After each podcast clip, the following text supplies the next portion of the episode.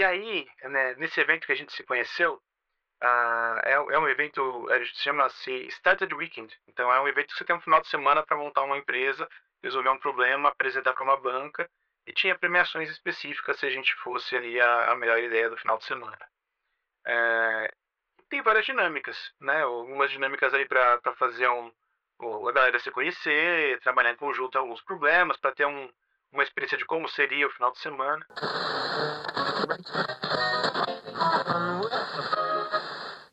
E aí, beleza? Eu sou o Luiz Gomes, criador de conteúdo aqui na Camelo News, e este é o nosso Papo de Camelo. Você é muito bem-vinda ou muito bem-vindo ao nosso podcast.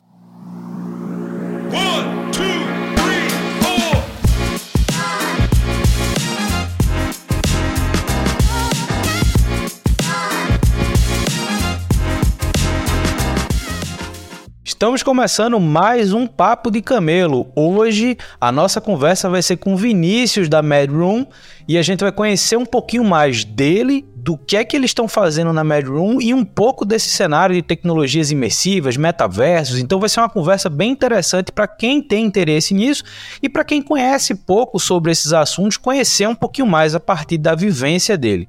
Então, Vinícius, seja muito bem-vindo, obrigado por ter aceito o convite e eu já te devolvo com a pergunta que eu faço para todo mundo, que é quem é Vinícius e como é que você chegou até aqui? A parte fácil é te devolver o, o agradecimento, agradeço demais o convite, Luiz. Fico muito feliz de poder estar aqui, espero conseguir compartilhar alguma coisa que tenha valor para o pessoal também, a, a vivência que a gente tem, que eu tenho específico nessa área, acho que, a, acho que é diferente do que a maioria das pessoas estão acostumadas. E aí, já engatando na, na, na resposta da, da, da, pergunta, dessa pergunta, dessa primeira pergunta, é, e aí sim a parte difícil que é falar de si mesmo. Não acho que ninguém ninguém faz isso tão fácil assim, eu não sou exceção, mas vou tentar. E eu acho que vale a pena eu tentar explicar isso do ponto de vista é, de uma forma que apresente o meu ponto de vista em cima de qualquer coisa que a gente for falar nessa conversa. Então, eu acho que vale a pena me apresentar, é, na verdade, não me apresentar necessariamente, mas apresentar também os meus vieses. Né? Quem, que, quem que é que está falando aqui com vocês? É, eu tenho 30 anos, então já, já tenho um recorte de idade aí, o pessoal já vai saber mais ou menos com que tipos de tecnologias eu me relacionei ao longo do tempo. Uh, eu sou biólogo de formação, então tem mais um viés aí que também é relevante, que, que um, que um biólogo está fazendo trabalhando com realidade virtual, metaverso, essas coisas todas. É, eu gosto muito de criação de forma geral, então uh, acho que aí a gente começa a, a, a dar, a amarrar alguns nós, né? De, de onde que eu saio de uma coisa tão abrangente que é a ciência natural para uma coisa tão específica que é desenvolvimento de software especificamente para a realidade virtual, essas questões de metaverso e tudo mais. É, mas e essa pode ser, inclusive, a, linha guia desse, desse meu raciocínio, né? Dessa minha, dessa minha primeira apresentação aqui para as pessoas, que é eu gosto muito de criar. Eu gosto de criar. Né, eu gosto de. Eu gosto de. Você notou aqui no, no, no meu espaço eu tenho uma bateria, eu tenho mais alguns instrumentos. Não que eu seja músico, mas eu gosto muito de fazer as coisas com as minhas mãos. Eu gosto de cozinhar, eu gosto de escrever, eu tenho aí ah, algumas paixões. Não significa que eu faça bem nenhuma delas, mas eu gosto de várias delas e geralmente essas associadas à criação. É, eu tentei, antes de entrar na biologia, fazer análise de sistemas e construção civil. Esses dois cursos que tem muito, não tem nada a ver entre si, né? mas tem muito a ver com criação. Quando eu, eu cheguei a entrar nessa, nesses cursos, eu cursei um ano de civil Uh, até eu, eu desisti, eu ia para a faculdade lendo livros de história, de biologia, e a galera perguntava, pô, mas por que você não tá lendo livro de física ou de cálculo? Eu falei, pô, é mesmo, né? Por que, que eu não tô lendo livros de física e cálculo? E aí, quando eu fui para análise de sistemas, eu li o livro de física, eu li o livro de... Eu falei, mas peraí, não tem física, não tem eletromagna lá na análise de sistemas, eu tava lendo coisas sobre isso. E aí, eu, muito influenciado por um professor da, do ensino médio, né, conversava bastante com ele, é, ele falou, cara, o que você quer fazer é ciência.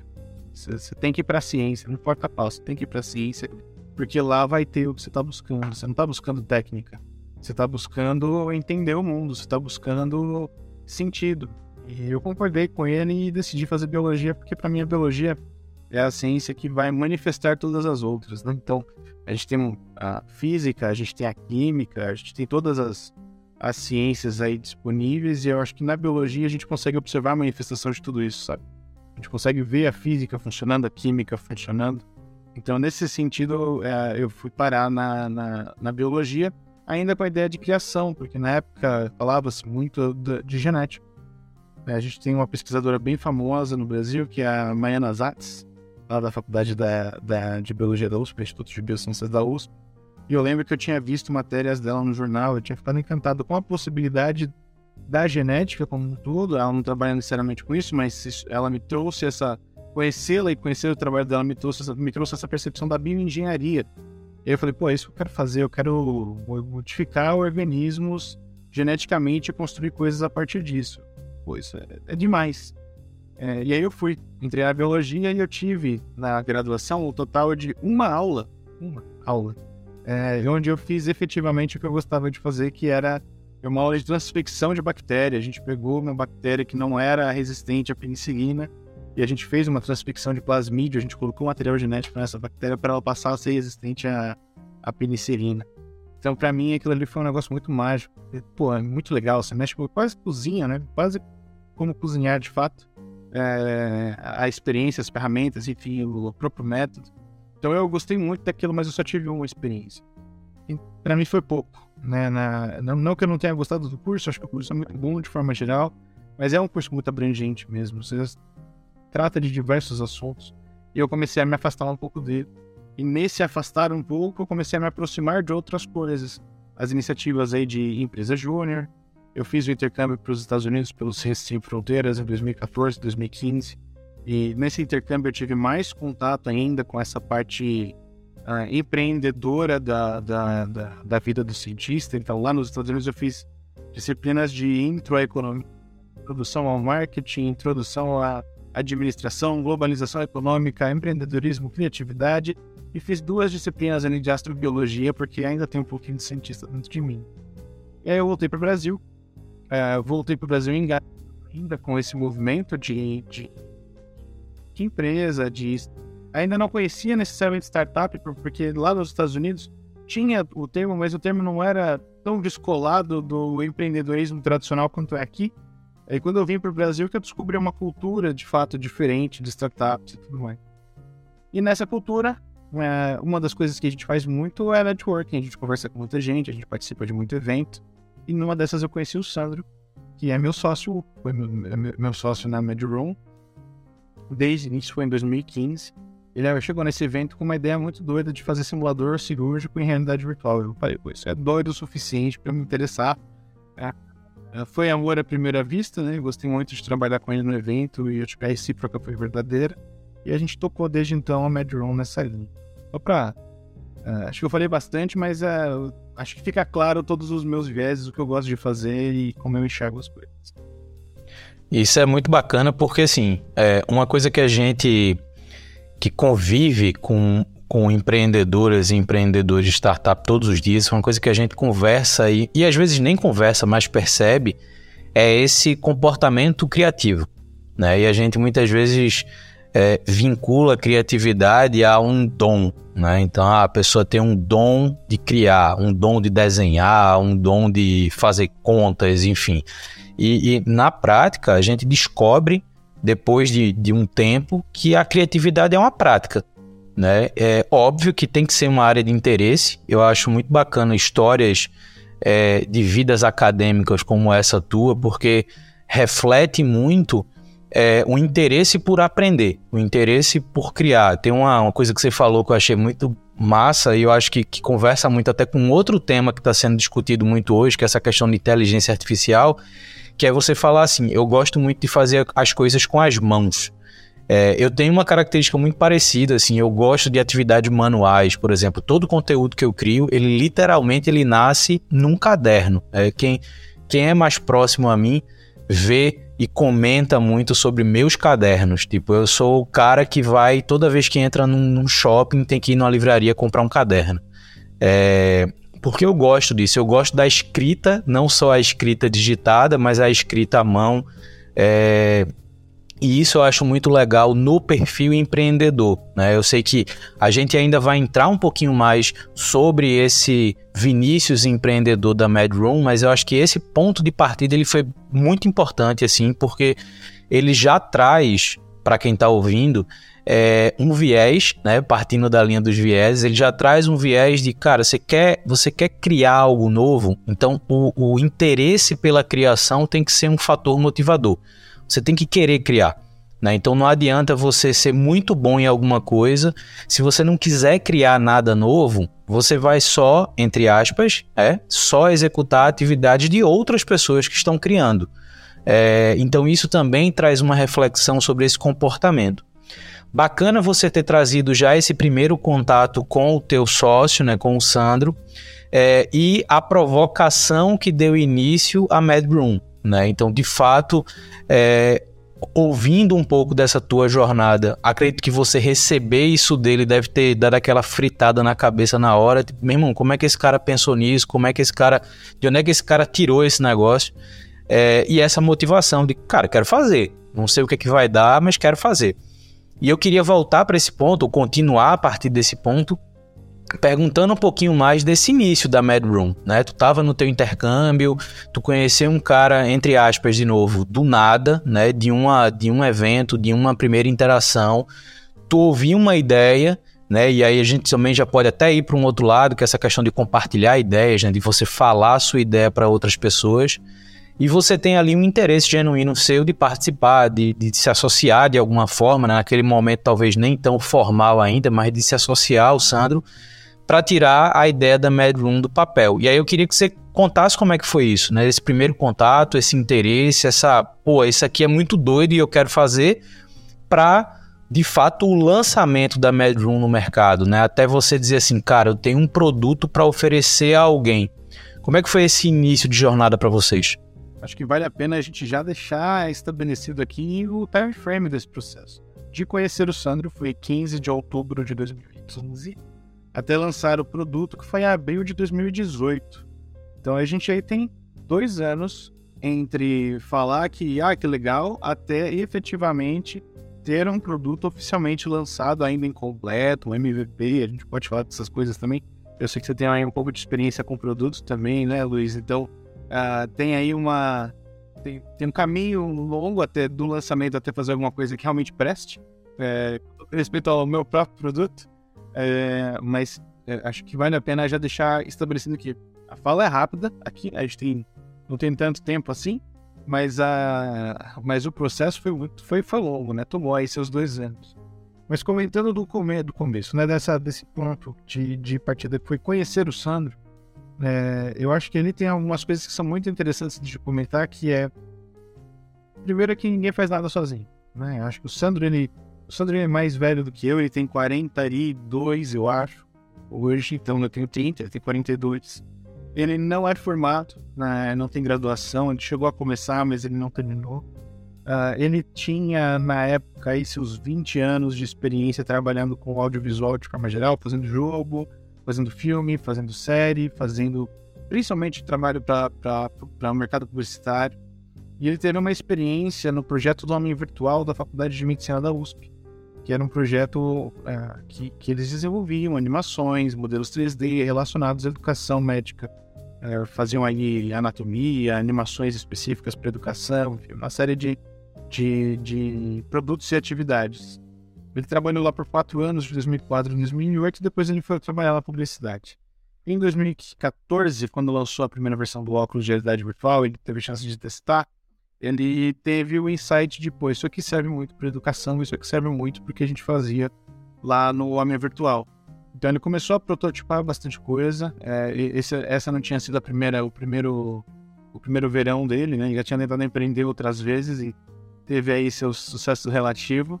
É, por sucesso relativo, eu quero dizer bastante relativo mesmo, assim. Não, não chegou a, a conseguir ir muito longe. Uh, o que, por sorte, né, ou por competência, ou os dois, não foi, não foi o mesmo caso da Medron, mas o que aconteceu ali foi. Uh, ele já tinha também essa ideia de que a gente não faz nada sozinho. Então acho que esse é o ponto que eu queria trazer para começar essa, essa parte da conversa, que é tem que falar, pô. Falar, tem que conversar com as pessoas. Tem uma galera que a gente conversa que, ah, pô, mas será que não roubou a minha ideia? Esquece essa fita, mas é muito mais provável. Pode ser que sim, pode ser que roubou a minha ideia mesmo. Vamos, vamos contar nenhuma mentira aqui, também não. Mas a probabilidade é muito melhor do, do que a probabilidade de você achar pessoas que você tem sinergia. E o Sandro é um caso muito específico, porque com esse background, ele estava num evento de um monte de moleque. Eu tenho 30 hoje, na época eu tinha 23. É, um, e eu já, já tinha alguma idade para estar na graduação, né? A galera geralmente vai lá para USP passando no vestibular depois da escola. Eu tive um. Já, já cheguei um pouco mais velho, já tinha. Eu já era um pouco deslocado. Imagino o senhor aí de. de se ele tem 40, de 35 na época. Então ele tava. Já tinha um deslocamento aí demográfico, né? De, de, de idade natural. E aí, né, nesse evento que a gente se conheceu, Uh, é, é, um evento, chama-se Started Weekend. Então é um evento que você tem um final de semana para montar uma empresa, resolver um problema, apresentar para uma banca e tinha premiações específicas se a gente fosse ali a, a melhor ideia do final de semana. É, tem várias dinâmicas, né? Algumas dinâmicas aí para fazer um, a galera se conhecer, trabalhar em conjunto alguns problemas, para ter um, uma experiência de como seria o final de semana. E aí, em algumas dessas dinâmicas, eu estava no grupo do Sandro, e a gente estava ali discutindo como resolver o problema proposto e tudo mais. E ele dava ideias de videogame. Então, aí, se a gente fizesse um jogo de não sei o que, imagina um monte de engenheiro ali, da era da fé, e veio um maluco e começa a falar de videogame. Não, porque tem um joguinho que tinha não sei o que. E aí, na hora, eu lembro que eu falei um jogo específico, a gente podia fazer tipo stunts. A galera aí da mais antiga talvez lembre do stunts. É, e ele, ele sabia do que eu tava falando, saca? Então ali eu falei, pô, alguma coisa aqui já tem. Eu já. Pelo menos uma sinergia cultural a gente encontrou. Então, mais até do que o problema que ele apresentou em si, que, que é o erro médico, de conseguir resolver isso para diminuir o número de erros no Brasil usando simulação e tudo mais, faz sentido. Mas mais do que isso, eu gostei de trabalhar com ele. Então acho que isso também é muito importante de, de deixar claro. A ideia de não fazer nada sozinho e de ter rolado essa sinergia. Então, meio que eu faria quase que qualquer coisa, uma boa justificativa, é trabalhar com, com, com esse cara. Eu gostei muito, de verdade. É, e aí ele trouxe essa ideia. Ele já tinha essa experiência prévia na, na faculdade de medicina, falou que queria fazer, que já tinha prototipado algumas coisas. A gente formou um grupo ali de pessoas interessadas nessa mesma ideia e tocou, né? A gente foi pro final de semana, a gente fez o que dava para fazer, de entrevista, conversar com a galera e tudo mais. E aí no final do, do final de semana você apresenta para uma banca e eles avaliam, né? É, e aí a gente foi lá, apresentou o nosso trabalho, nosso projeto, e foi um desastre. Foi péssimo. Ah, eu, eu, eu, tenho esse pitch gravado até hoje para é, um momento histórico aí pra gente, que é os os uh, avaliadores ali colocaram a gente em bem pouca estima mesmo, assim. Foi uma apresentação muito boa. Em resumo, o feedback foi: eu entendi que existe um problema, mas eu não tenho a menor ideia do que vocês estão querendo fazer. Então isso aí já deu alguns insights pra gente do quão distante era tanto a nossa capacidade de comunicar, quanto o assunto que a gente estava tentando trabalhar lá em 2015. Realidade virtual ainda era. não tinha nenhum óculos comercial direito, tinha acho que o HTC Vive, mas ainda não tinha o Oculus, que hoje se chama Meta, né, comprada pelo Facebook, que trocou de nome. Então ainda era muito incipiente, né? uh, e a gente estava tentando propor essas coisas. Para nossa sorte, eu sou muito movido na base do ódio, sabe? É, ao ter um, ter um feedback terrível, feio, me, me, me deu, na verdade, vontade de, ei, calma aí, não é bem assim também. A gente trabalhou, olha aqui, a gente tinha juntado evidência. Eu, eu estava convencido. Aí sim, agora sim, mais do que querer trabalhar com o Sandro, eu estava convencido pelo trabalho que a gente fez que tinha alguma oportunidade aí. Não sabia direito qual era. E me predispus a, a tentar caçar isso junto com, com o Sandro e as outras pessoas. No final das contas, ficaram, ficamos só nós dois, né? Tiveram várias idas e vindas aí de pessoas ao, ao longo do ao longo do período. É, algumas colaboraram bastante com a gente, outras já, já nem tanto. Mas no final das contas, quem assumiu a bucha mesmo fomos nós dois. E aí tem uma série de, de desafios, obstáculos, que vão desde, beleza, o que, que eu tenho que fazer então? Qual que é de fato o problema que a gente está tentando resolver aqui? Existe? Ele merece ser resolvido? é uma questão que as pessoas se importam, que elas são dispostas a gastar dinheiro para resolver. É, então tem várias, várias questões que foram fazendo a gente sair desse modelo de uh, treinamento para simulador de cirurgia, né, para medicina, e até a gente chegar no que foi o produto final de fato, que foi um laboratório de anatomia em realidade virtual. E tem uma estratégia específica que a gente descobriu ao longo do tempo para isso, para conseguir comunicar bem produto, para conseguir comunicar bem tecnologia, conseguir entrar no mercado. Então não era exatamente aquilo que a gente tinha em mente, era parecido, estava na mesma área, mas produto em si era essencialmente diferente, né? É... E isso a gente foi aprendendo ao longo desses dois anos, com muita validação, sempre levando porrada de N lugares diferentes, de cliente, de investidor, de colaborador que tentou trabalhar com a gente e não conseguiu, de colaborador que foi trabalhar com a gente e mentiu que sabia não sabia. Aí tem todo tipo de, de encrenca isso sem contar a boa e velha grana. Que, é, hoje talvez as pessoas achem que tem uma bolha na, na parte de venture capital e tudo mais, talvez até tenha é, em determinados níveis de investimento, né? Mas com certeza o que se tem de investimento hoje ali de seed, angel, até a Series A, nem se compara com o que tinha quando a gente começou lá em 2016, 2017 a fazer PID. A gente meio que cresceu junto com o mercado de venture capital no Brasil mais específico para nossa área de, de, de health tech, né? Então, e isso aconteceu de fato, tem uma métrica muito boa para isso, que é nós recebemos investimento junto com o nascimento da Eretz Bio. A Eretz Bio é a incubadora do Einstein aqui em São Paulo. Então, é, aconteceu quase que simultaneamente, né? A conversa de surgimento da Eretz acompanhou as conversas que a gente teve de, de investimento com o Einstein. E aí, grana é outro, outro problema, outra questão. Tem naturezas que são diferentes. Talvez valha a pena a gente trocar uma ideia sobre isso também mas é só para é só para pelo menos colocar dois grandes desafios nesse processo. Conseguir de fato entender o que precisa ser desenvolvido e conseguir recursos para fazer. Eu achei muito legal porque nessas conversas que eu acabo tendo aqui no Papo de Camelo, eu consigo descobrir conexões entre a minha história no ecossistema de startup e das pessoas que eu converso. Eu criei uma startup de logística num Startup Weekend em 2013, aqui em Recife. É, eu venho da matemática, eu vou fazer algumas comparações disso, né? Eu vim do bacharelado em matemática e eu me meti em criar uma solução de tecnologia para logística, logística marítima especificamente, transporte de, de, cargas em containers. E eu lembro que nessa apresentação da, do final do, do final do final de semana, é, a gente também levou uma cacetada. Cara, levou uma cacetada assim histórica pra gente. E, e, quando você falou, eu sou movido pelo ódio, parecia que eu tava me vendo no espelho, porque pra gente foi exatamente a mesma história. Depois dali, um olhou pra cara do outro e fez assim: meu irmão, eu simplesmente não vou aceitar esse feedback como verdade absoluta e a gente vai fazer esse negócio. Encurtar a minha história, porque não é o ponto hoje, mas em 2016 a gente vende parte dessa empresa pro Porto de Rotterdam, na Holanda. Então, assim, pô, foi uma trajetória é, não foi um sucesso absoluto, eu vou na linha do seu sucesso relativo.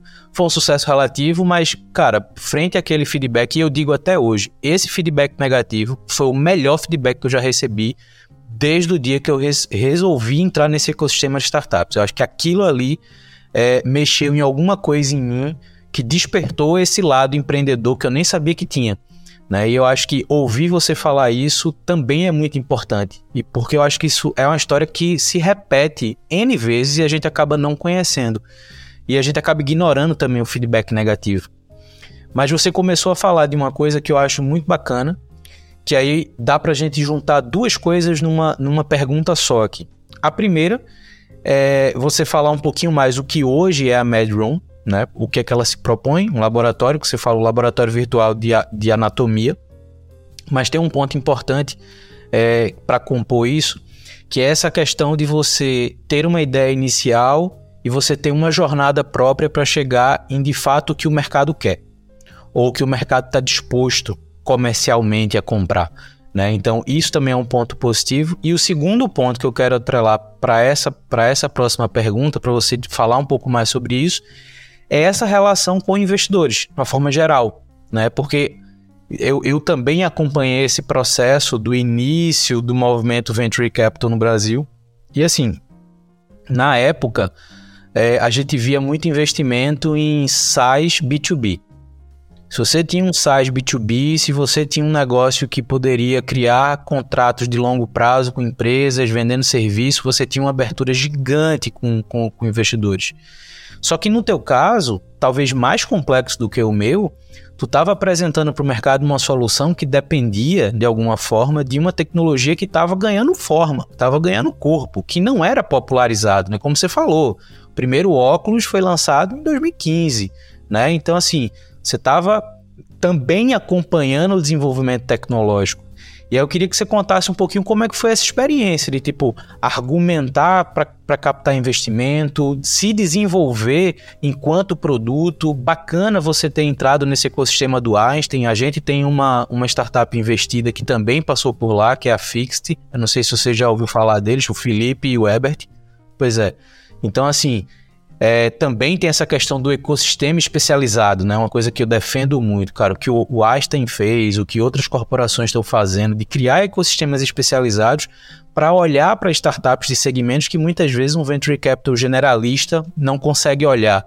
Né? Então, conta um pouquinho como é que foi é, esse momento de entender o que, é que o mercado quer, já entendi mais ou menos para onde eu vou direcionar a MedRoom, agora eu preciso dar corpo para esse negócio. Legal demais. Pô, primeiro, assim, eu já, já coloco aí que a gente acompanha a galera da Pixel e o pessoal lá já tem tempo. A gente compartilhou a aceleração aí, inovativa, se eu me lembro bem. Mas, então, já nos esbarramos várias vezes. É, mas vamos lá. Né? acho que não é difícil, mas também não é fácil falar sobre, sobre, sobre esses aspectos, porque eles, eles dependem de muitas coisas, né? Então, por que, que não é difícil? Porque não chega a ser uma receita de bolo, mas assim, se o cliente não quer, tu não vende. Acho que mais ou menos isso, sabe? No, no, no resumão final de todos. É, só que aí vem várias coisas do tipo, não é só que ele não quer, será que ele se sente seguro? Será que tem como ele se sentir seguro? Essa ideia de segurança, isso também afeta a Venture Capital, né? Você comentou do SaaS B2B. É, cara, eu, eu, trabalhei numa startup de biotech também, chamava Pluricell, chama Lisa Bio. E eu, eu conseguia, isso antes da MedRoll, né? É, na verdade, durante o primeiro ano da MedRoll, eu trabalhava lá e a gente estava tentando fazer a MedRoll desenrolar. Eu consegui acompanhar como foi difícil para essa galera de biotech que tem um custo inicial alto. Não é desenvolver aplicativo que você faz isso com uma, duas pessoas. Com todo respeito a quem faz aplicativo, né? Não me entendo errado. É só que, pô, para começar a brincadeira, eu preciso de um fluxo laminar que vai custar aí seus 300, 400 mil reais só para começar a brincadeira. Então, se eu não tiver isso, eu não tenho como. Né? Agora, imagina ter as pessoas que tem, são especialistas para trabalhar é, em coisas tão específicas. Então, é, nessa parte de, de biotech, a gente sentiu muito essa, essa distância do venture capital, em específico, da, talvez do, do termo venture, né? De, é, a galera meio que estava falando que era venture capital, mas estava buscando investimentos bastante uh, o mais consolidado possível, né? Com esses contratos de longo prazo, com mais segurança. Certeza que você não estava jogando seu dinheiro no lixo. Não tem nada de errado com isso. Eu acho que é uma questão cultural, né? A gente observa que é diferente. No Vale do Silício é diferente, talvez pela disponibilidade de recursos, talvez pela mentalidade, talvez pelo. Enfim, eu não tenho. É, eu acho que eu não tenho bagagem suficiente para afirmar nada, mas só colocar essa, essa provocação aqui da distância que é esse, esse, esse capital de risco é, com relação ao risco de fato que, que, que você que o, o investidor quer tomar aqui no Brasil. É, e, e, eu acho que você comentou uma coisa que é também muito relevante, que é não só a gente está trabalhando com uma coisa que ela é complexa, que tem um mercado complexo, mas que a própria tecnologia por si só é complexa, ela é nova, no mínimo. Pode não ser difícil, como é, sei lá, trabalhar com computação quântica, mas ela é nova, então não tem parâmetro, não tem base, não tem comparativo. E aí eu vou colocar talvez um, uma coisa que aconteceu com a gente que resuma bem essa, esse aspecto, que foi quando a gente estava tentando fechar nossa primeira venda com uma faculdade aqui, aqui em São Paulo, Campinas, para ser mais específico, é, eu, eles foram super receptivos, a gente conseguiu conversar lá com todo mundo, com o dono da faculdade, coordenador do curso, os diretores de TI, de laboratório e tudo mais. Foi uma conversa muito, muito, muito legal. Eles foram bastante prestativos em termos de validação, críticas boas. É, e aí a gente chegou numa fase de assinar contrato. Na fase de assinar contrato, a gente passou uma precificação para eles. A gente chegou e falou: olha, vai custar X por aluno. Eu não me lembrar exatamente o valor, mas vou chutar aqui 15 reais por aluno para você ter acesso lá ao que a gente está desenvolvendo. As pessoas que trabalhavam lá devolveram para a gente e falaram, não, isso está muito caro. É, só para dar uma noção, tem bonecos aí que custam na casa de 250 mil dólares. Esse contrato ia custar, sei lá, 75 mil reais, 80 mil reais, alguma coisa nessa faixa. Eu lembro que de 100 mil acho que não passaram. Já faz tempo, isso foi em 2017. Essa, essa conversa. Né? E aí eles falaram pra gente, não, pô, eu pago 7 reais no Blackboard, não tem sentido eu pagar 15 nisso que tá me propondo. Pra quem não sabe, o Blackboard é um LMS. E o que a gente faz não tem absolutamente nada a ver com o LMS. É, mas eles compararam a gente. E eu fiquei nessa busca de tentar entender o que está acontecendo. Quem está comparando a gente com o Blackboard? E eu entendi o seguinte: ele estava me comparando com o que ele tinha informação. Esse era o lastro dele. Não tinha nenhum outro produto com as mesmas características ou características parecidas com um modelo de negócio. E perceba só que interessante: não só o produto, mas o modelo de negócio em si foi o lastro que ele encontrou para me comparar com outra coisa. E eu achei isso muito interessante do ponto de vista de entender a, as dinâmicas de mercado mesmo, que é, se eu não tenho lastro, eu vou ter que comparar com alguma coisa. O que, que eu tenho aqui que eu, que eu sei que é igual ao que eu já tenho na minha faculdade? O modelo de negócio. Então eu vou comparar esse com esse. Tanto que a gente mudou o modelo. E a gente seguiu, entendemos o feedback. Não, não adianta muito tentar explicar, porque continua sem lastro, né? Vou continuar ali falando coisas que não estão na realidade de quem está de quem tá fazendo essa compra. O que, que a gente fez? Mudou o modelo de negócio, colocou um modelo de negócio igual o modelo de mesas anatômicas, que era uma tecnologia que eles já compravam, que eles já entendiam o modelo de negócio dessa tecnologia, e que aí eu conseguia ir lá e falar, então, tá vendo aquela mesa ali? Eu faço quase a mesma coisa, o mesmo número de alunos, tem um modelo de negócio parecido, o preço está mais em conta, aí sim a gente começou a ver uma mudança no comportamento das pessoas, dos clientes que conversavam com a gente. Então, olha, olha que interessante, né? De fato, eu tenho um produto novo, e por esse produto ser novo, eu não tenho nenhum concorrente, mas ao mesmo tempo eu não tenho nada para ser comparado com. Então eu fico flutuando até eu começar a criar esse lastro. E a gente foi tentando criar cada vez mais lastro. Né? E hoje o lastro que a gente tenta criar é como é essa, ah, essa sala de aula do futuro, como que é essa aula do futuro, entre muitas aspas, tá? Que isso já não é mais futuro, já está já tá estabelecido, bem estabelecido em literatura até, uh, mas ainda falta colocar na prática, falta mudar a cultura dos professores, dos gestores, a própria arquitetura da sala de aula, hoje em dia, ela, ela vem mudando, então tem uma série de, de questões que tem a ver com usar uma tecnologia nova que a gente precisa conseguir tangibilizar de alguma forma. Então, a, a, o, o, esforço maior que a gente tem hoje é eu preciso tangibilizar como que essa aula acontece usando realidade virtual. Porque o professor não sabe. Ele não aprendeu com o óculos de realidade virtual. Ele é novo.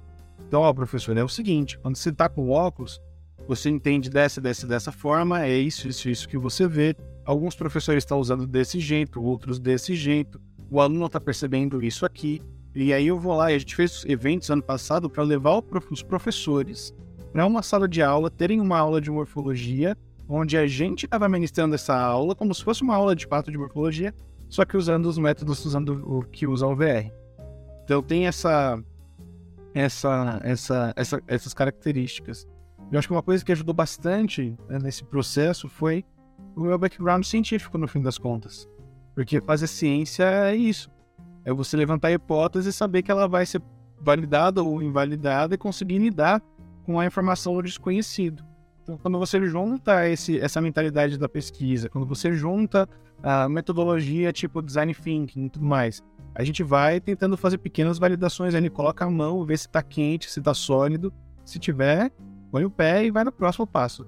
A galera que jogou Pokémon aí, vou tentar lembrar qual que era o, o ginásio, não lembro exatamente, mas tinha um que você tinha que passar por um terreno escuro e tinha que ir adivinhando o caminho invisível. É mais ou menos isso, sabe? Dá um passinho, tá firme, dá o próximo. Tá, caiu, tenta outro. Mais ou menos, acho que, não sei se ficou muito bagunçado o raciocínio, mas eu acho que vai nessa linha. Eu acho que ficou muito claro, assim, e, e eu acho que vai muito na linha de coisas que eu sinto falta muitas vezes serem discutidos no ecossistema de startups. O primeiro ponto que eu que eu queria puxar, que eu acho que ficou legal, é essa questão de não adianta você seguir regras, entre aspas. Que tipo de regras, né? Quando a gente entra nesse ecossistema de startups, eu já vivenciei isso muitas vezes, é alguém passar aquela bibliografia básica para quem quer criar uma startup. Aí passa o Lean Startup, passa o, é, o, o, livro do Steve Blank, passa aquele de 0 a 1. Um. Ok, eu acho que são conhecimentos importantes, são. É, é, eu acho que de fato faz com que você não dê o primeiro passo no zero absoluto.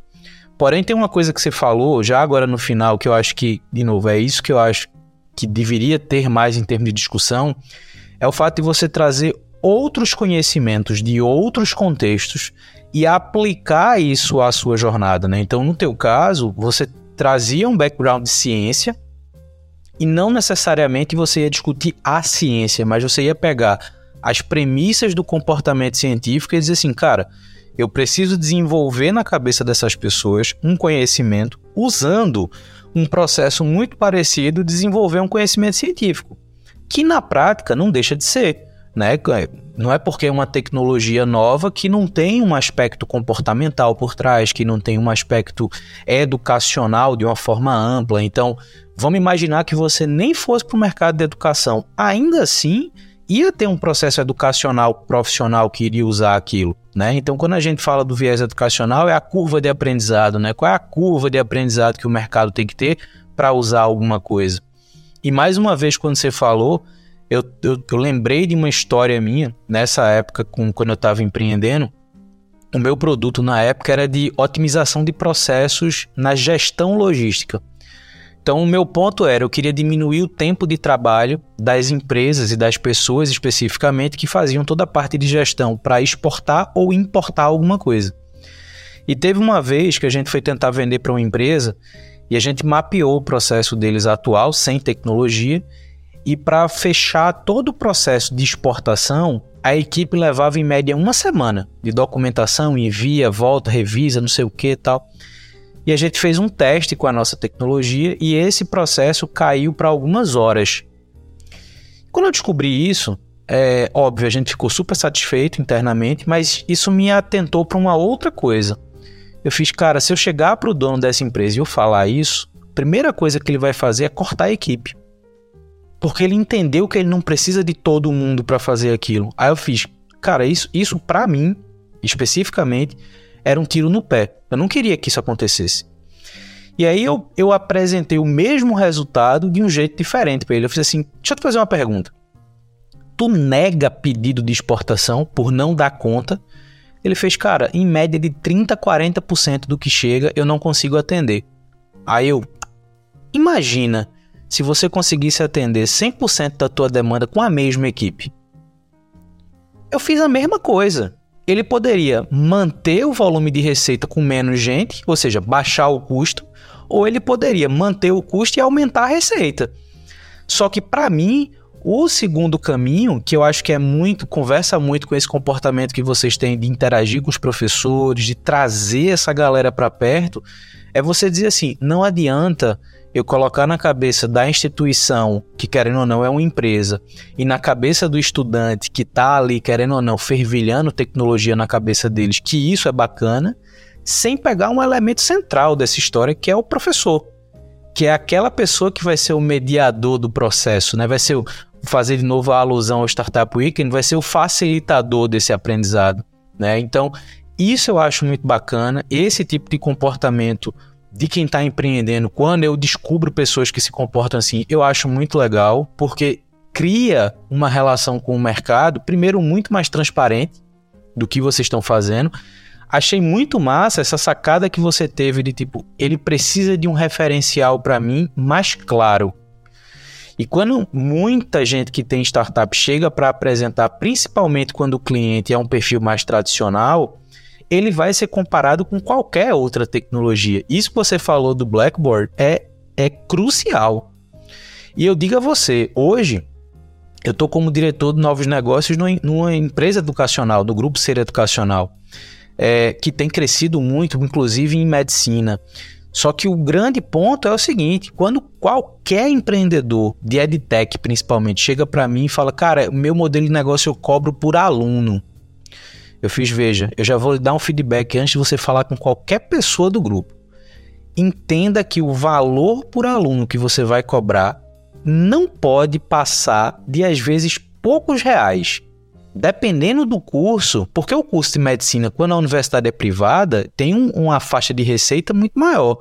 Mas pensa num curso de administração, pensa num curso de, de economia, que a mensalidade geralmente é mais baixa. Você chegar dizendo que vai cobrar 5 reais, às vezes é suficiente para a galera nem te ouvir. Então essa percepção também é muito, é, é, é foi muito importante, porque você não era para ser comparado com outra tecnologia. Você deveria ser comparado como um elemento laboratorial. E aí, quando você traz isso para a mesa, literalmente, abre a cabeça do, do, do, perfil cliente. Fala, ah, então você é, é, é aquilo de outro jeito. Exatamente. Então, esse, esse resumo que você deu, e aí de novo, sim, ficou muito claro, e, e isso é muito massa, assim, para quem está ouvindo a gente, porque você inclusive trouxe figuras, né, que as pessoas podem mentalizar aqui para de fato conceber essa, essa, essa jornada de aprendizado de vocês. É, e uma coisa que eu também que eu queria trazer para essa conversa da gente é muito baseado numa dessas tendências que estão sendo de fato faladas agora para o mercado de tecnologia, que é tecnologia imersiva, metaverso, realidade aumentada, realidade virtual, enfim, todas essas possibilidades de interação tecnológica é, que estão sendo de fato discutidas. O próprio, a própria Meta está sendo um carro-chefe nessa discussão, com seus altos e baixos, normal pelo momento que esse negócio está vivendo. Mas eu queria saber de quem está imerso nesse mercado, literalmente, é, como é que você enxerga isso? Como é que você enxerga esse viés da educação pela tecnologia imersiva? O que é que a MedRoom trouxe de conhecimento para vocês que vocês podem olhar isso num, num viés mais amplo? É, eu talvez não seja a pessoa mais adequada para falar de metaverso, porque eu não sei se eu sou um dos mais entusiastas, não, viu, Luiz? É, acho que talvez pelo background científico, vou te falar o seguinte: não é que eu não acredito, eu não trabalhava com isso. Mas eu tenho dúvidas, por exemplo, se eu vou, eu vou querer assistir um show de stand-up online. Ou então se eu vou querer assistir um show de música online. Eu sou eu, eu tenho meus instrumentos aqui, né? Eu sou daqueles metaleirinhos que gosta de ir no meio da galera e ficar se batendo, sabe? Como é que eu faço isso? Eu acho que tem uma perspectiva em cima do metaverso que é. Beleza, legal, temos possibilidades novas aqui.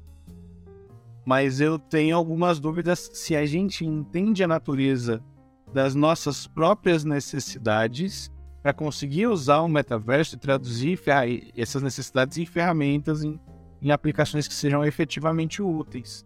E aí eu tenho questões, por exemplo, até com a própria Meta, né? A Meta tinha lá o Horizon Worlds deles que uh, tinham aplicações, por exemplo, para arquiteto, né? Então você tinha lá os barquinhos, os avatares interagindo para montar um prédio no metaverso. Efetivamente falando, conheci alguns arquitetos nessa vida, já passei por reforma, então tenho, tenho aí construção civil também, é, é um dos temas que eu, que eu, que eu te tenho muito carinho ainda. É, eu não conseguia ver na prática esse tipo de coisa acontecer. Porque as ferramentas elas são muito diferentes.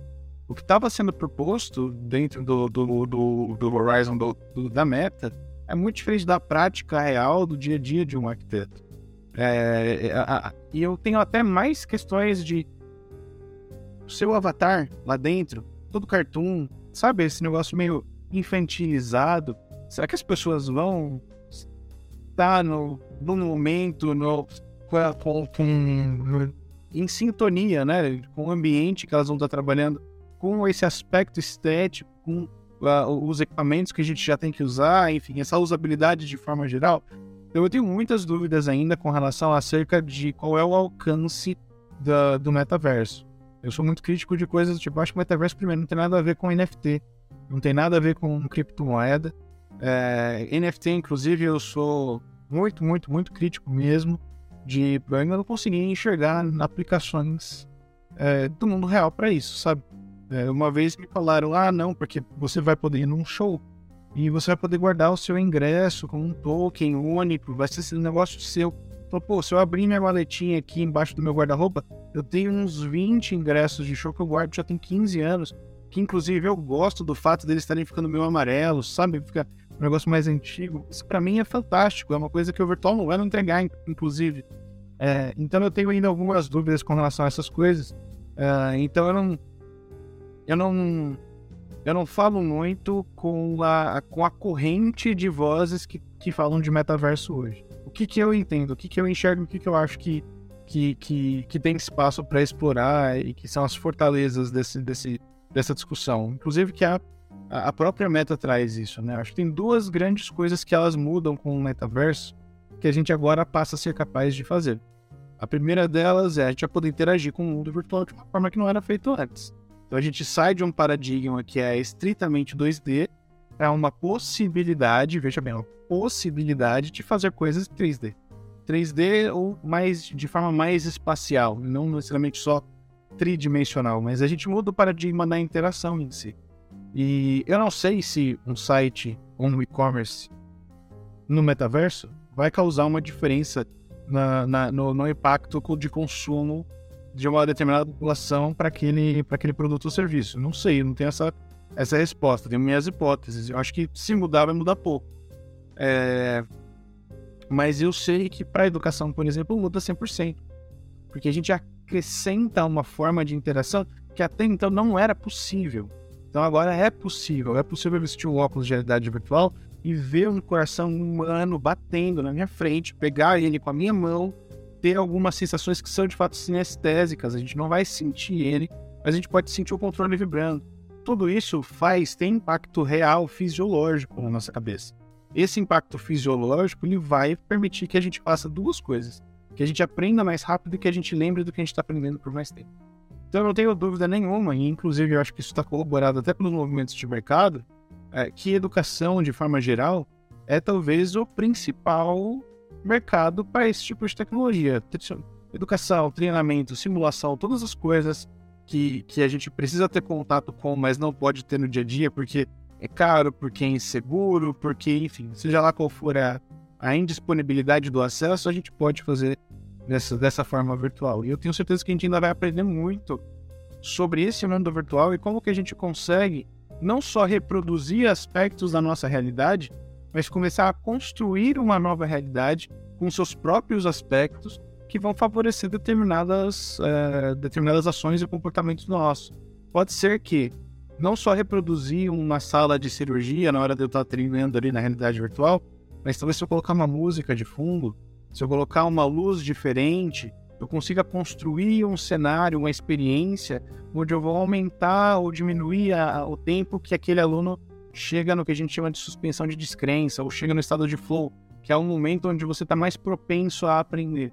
Ah, então pode ser que eu consiga descobrir, sabe, novos fatores que não estão no mundo real, mas que no mundo virtual eu tenho esse controle, eu tenho essa possibilidade, e eu posso entregar isso para o meu usuário para ele ter algum ganho, algum ganho real.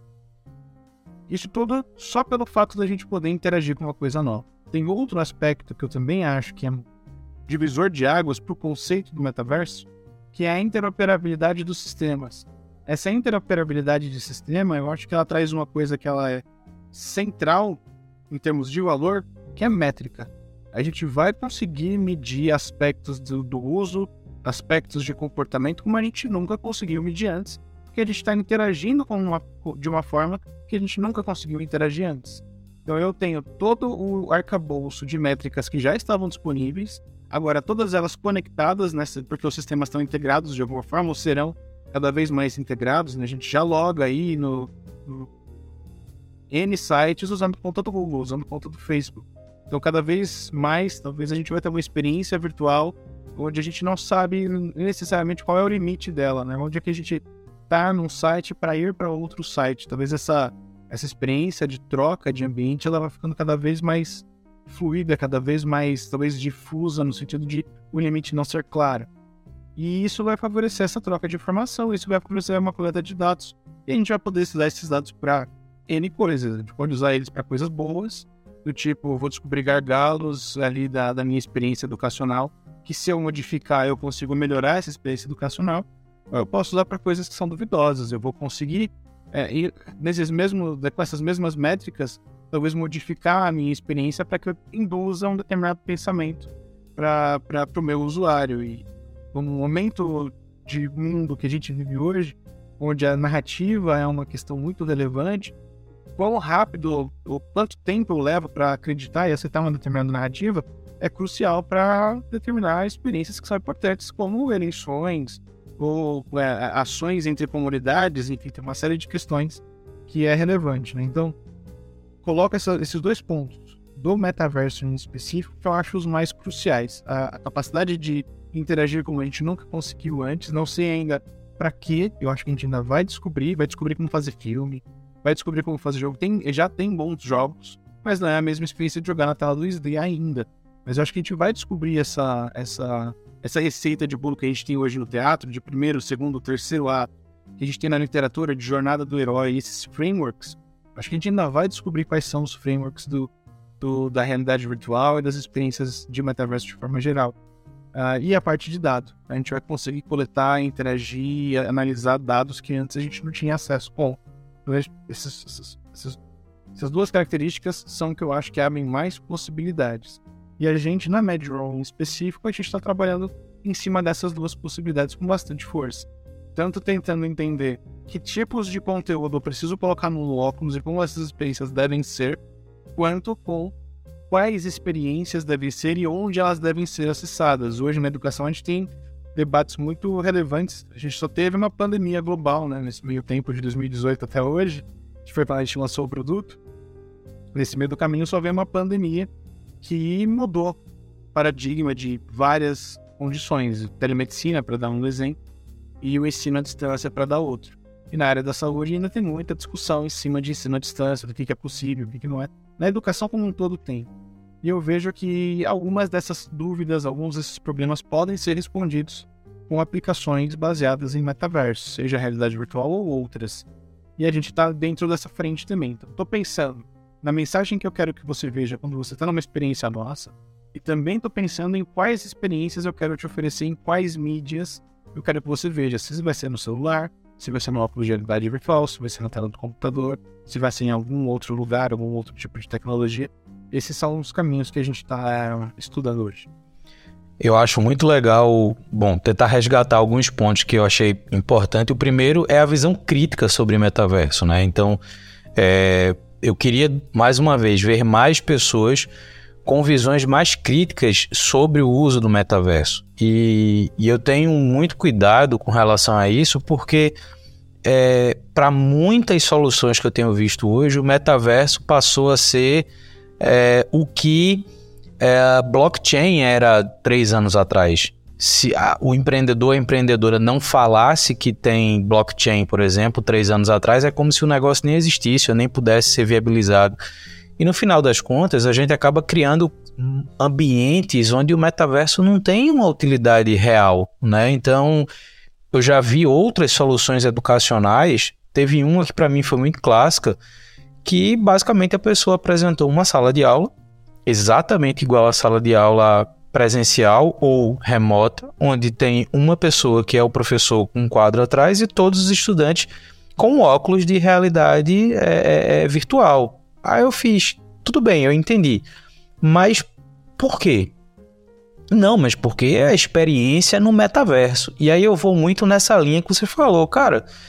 Mas a experiência de metaverso, ela não é o, o livro lá, Jogador Número 1, um, onde você tem um avatar é, é, é, todo, todo caracterizado com um personagem XYZ e você, entre aspas, tem uma vida ali dentro.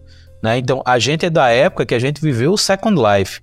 Né? Então, querendo ou não, já, mesmo antes dos óculos já existia essa, essa ideia de você ter uma vida virtual e isso teve seu fluxo, teve seu pico, teve sua queda, enfim. E isso eu achei muito legal na tua visão. Eu acho muito bacana pessoas que conseguem ter visão hoje sobre qualquer tipo de realidade imersiva, né, tecnologia imersiva, sobre do, dois aspectos que eu acho que foi o que você também falou, só que talvez puxando um pouquinho para algo um pouco diferente, que é o primeiro ponto é a questão de ter finalidade clara. Né? Então, quando você entrega na mão de, um, de uma universidade, de uma faculdade, uma tecnologia, um software, um hardware que entrega alguma experiência nova, como você falou, você está dando utilidade, finalidade. E quando você tem finalidade, você consegue pensar a sua tecnologia para potencializar alguma coisa que você queira. No seu caso, você quer potencializar o aprendizado.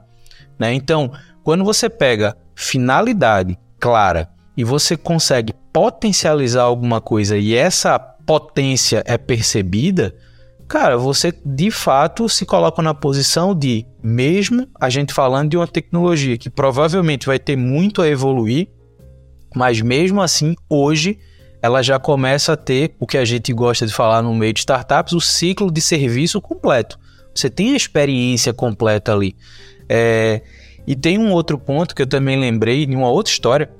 Nessa época que eu estava que eu tava na Holanda, eu conheci uma startup, se não me engano, eu posso errar o país, mas os fundadores eles eram da República Tcheca.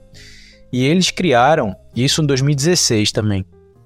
Eles criaram uma tecnologia imersiva para engenheiros de navio.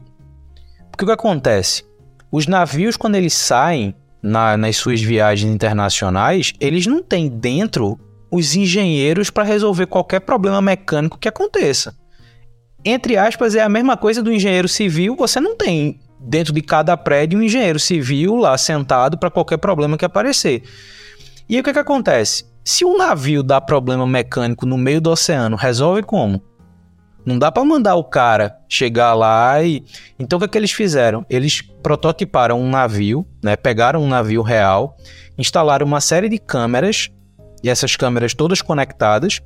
E aí, quando dava algum problema, um engenheiro em terra botava um óculos e essas câmeras, meio que como aquele Google Earth, né, que você vai andando pelos lugares, você vai andando em tempo real e você descobre, ó, isso aqui tá com problema. Então um técnico lá iria guiado pelo engenheiro, resolver aquele problema. Cara, isso quando ele apresentou em 2016, eu fiz, meu irmão, que ideia sensacional. Porque é isso, você achou uma finalidade muito clara, você resolve vários problemas com isso, porque tipo, você tem o, o navio monitorado, você tem essa capacidade de um engenheiro em terra monitorar dezenas de navios que estão circulando hoje, e você potencializa a manutenção imediata de qualquer problema que aconteça. Então, essa visão crítica sobre o metaverso que eu acho que a gente tem que aprofundar mais nesse cenário de startups, né? Então, isso para quem ouviu a gente até agora, pega essa experiência que o Vinícius compartilhou para refletir o teu contexto. Se por acaso o teu produto tem ou você quer ter algum tipo de experiência imersiva, tenta pensar nesses aspectos que, que o Vinícius falou, tenta pensar nessa questão de finalidade e a potência que você quer dar, porque o mercado ele pode comprar tudo e ao mesmo tempo nada, se aquilo não fizer sentido. Né? Então eu acho que essa percepção que você trouxe, Vinícius, de é, dar clareza ao mercado, entender aquilo que você está fazendo e você começar a provar, como você falou, existem pesquisas que mostram a potência que esse negócio pode trazer para o aprendizado. Isso você fecha essa visão de serviço que para mim é crucial. Então, cara, é, eu queria, para a gente fechar, já te agradecendo aí o convite, é, queria que você contasse um pouco sobre quais, quais são os próximos passos para a MedRoom, como é que as pessoas podem se conectar contigo, é, aonde é que as pessoas ficam sabendo das novidades da MedRoom, para que a gente possa de fato trazer mais pessoas para essa discussão, para esses temas, e eu acho que até conectar com pessoas como você, como o Sandro, que são pessoas que estão vivendo isso no dia a dia, né? Mais do que a gente buscar guru para as coisas, a gente tem que buscar as pessoas que estão vivendo aquilo, estão aprendendo isso no dia a dia, que de fato tem muito a falar sobre, né? Então, já te agradecendo de novo pelo convite, conta aí como é que são esses próximos, quais vão ser esses próximos passos para a gente dar esse nosso fechamento à conversa. Eu acho que assim, assim como foi antes, eu espero que a gente continue tentando descobrir de pouquinho então eu não vou me atrever aqui a tentar fazer uma receita de futurologia de ah, daqui cinco anos a gente vai ter a plataforma XYZ. Mas acho que eu tenho alguns insights. A gente já tem aí algumas ideias, que já está programado para acontecer. Então a gente, por exemplo, a gente tem as nossas experiências com anatomia, morfologia. Uma das coisas que a gente tem trabalhado muito nos últimos anos é, nos últimos dois anos em específico, e esse ano continua forte, são as simulações clínicas. Então, aí sim, de fato, fazer atendimento a pacientes virtuais. A gente ter algumas experiências ali que a gente que se aproximam do que hoje acontece com pacientes atores. É que eu estou sendo muito específico, a galera que não entende da, do curso de medicina vai me perder, então eu não vou entrar em muito detalhe, mas é, existe um plano de desenvolvimento nessa linha de pensar esses conteúdos. Tem um plano de desenvolvimento que ela acompanha aquilo que eu comentei de quais são as mídias que a gente quer que esse usuário interaja com a gente. A gente não sabe que só o óculos é bom, mas é limitado. Dá para ser muito mais do que isso. Como é que a gente vai tirar o máximo de valor das ferramentas que a gente tem à disposição? Então, desenvolvimentos tanto web quanto aplicativo mobile, coisas para celular também estão uh, sendo trabalhadas hoje. Uh, e para não dizer que, não, que, a gente não tenha assim um cheiro do que vem pelo futuro, acho que talvez a grande, a, a, a, o grande mote de 2022, de 2023 e 2024 vai ser inteligência artificial mesmo. Assim. Muita coisa que já era possível. Não tô nem falando porque ah, o chat GPT fez um sucesso, tá com não sei quantos milhões de usuários. É legal isso tudo, mas uh, eu tendo a pensar na IA bastante como ferramenta, né? Acho que o chat GPT por si só não é um, não é um fim, né? Ele é um, é um meio e, na verdade, nem um meio hoje ele é. Ele é um meio para os desenvolvedores que estão usando esse monte de material aí. Eles estão dizendo que não estão gravando nada, mas é, alguma informação eles estão tirando desse monte de experiência, desse monte de gente que está fazendo pergunta para a inteligência artificial deles. É, mas independente disso, acho que tem muitas ferramentas que já permitem que a gente tenha, por exemplo, uma capacidade de personalização no ensino muito grande. A gente sempre discute, né? Tem, existe uma, uma mentalidade no mercado de forma geral que, que inteligência artificial ela tira empregos, né? Tiveram até alguns casos em faculdades aqui no Brasil em São Paulo de faculdade que demitiu o professor e a justificativa que, que aventaram era é, porque eles contrataram ferramentas de IA que corrigiam prova. É, eu, não, eu, não, eu não sou muito desse time, acho que eu concordo com você, Luiz, quando você estava tentando colocar aquela visão de, pô, eu não quero tirar a equipe que está trabalhando lá, eu quero potencializar o que está sendo executado hoje. A gente está numa linha muito parecida e não é nem só pela, pela questão político-social da coisa, não. É, é, é pela questão de uso inteligente do, do esforço. A gente sabe que o modelo educacional industrial que a gente herdou da, da, da evolução industrial que a gente usa hoje, com salas de 100 alunos, de 200 alunos, ele não é eficiente. Né? Um professor para tudo isso de gente é muito pouco eficiente. Não estou dizendo que é errado ou que deu errado, porque estamos onde estamos por conta desse método. Mas a gente não precisa continuar nesse método. Dá para fazer coisas melhores. Eu acho que a tecnologia ela vem grande aliado para permitir que os professores e alunos eles tenham uma conexão mais próxima, uma, uma conexão mais personalizada, onde a gente tenha uma proporção de alunos para professores mais interessante. E eu nunca descarto o papel do professor nesse processo, porque educação, antes de qualquer coisa, é transmissão cultural. É alguém que vive hoje passar uma vivência dele para alguém mais jovem que não teve aquela vivência. Né? A gente tenta antever é, é sempre aquela, aquela frase, acho que do Isaac Newton, né? Se eu enxerguei mais longe é porque eu estava sob ombros, sob ombros gigantes. É muito nessa linha, assim, sabe? De é, tudo bem, posso aprender muita coisa com o IA ainda. É, mas a, a minha percepção é de que as coisas elas vão ser mais mescladas e fluidas e a gente tem que estar tá a par disso, a gente tem que, na verdade, que desenvolver isso para que seja da forma como a gente espera que seja, né? Não adianta a gente ficar aqui sentado esperando, ah, alguém vai fazer inteligência artificial e isso vai substituir todo mundo. Se eu nem quero e nem enxergo que esse é o caminho que deveria ser seguido, vamos tentar construir um diferente, vamos propor uma coisa que é, que é diferente disso. Eu acho que a gente está tentando seguir nesse caminho também.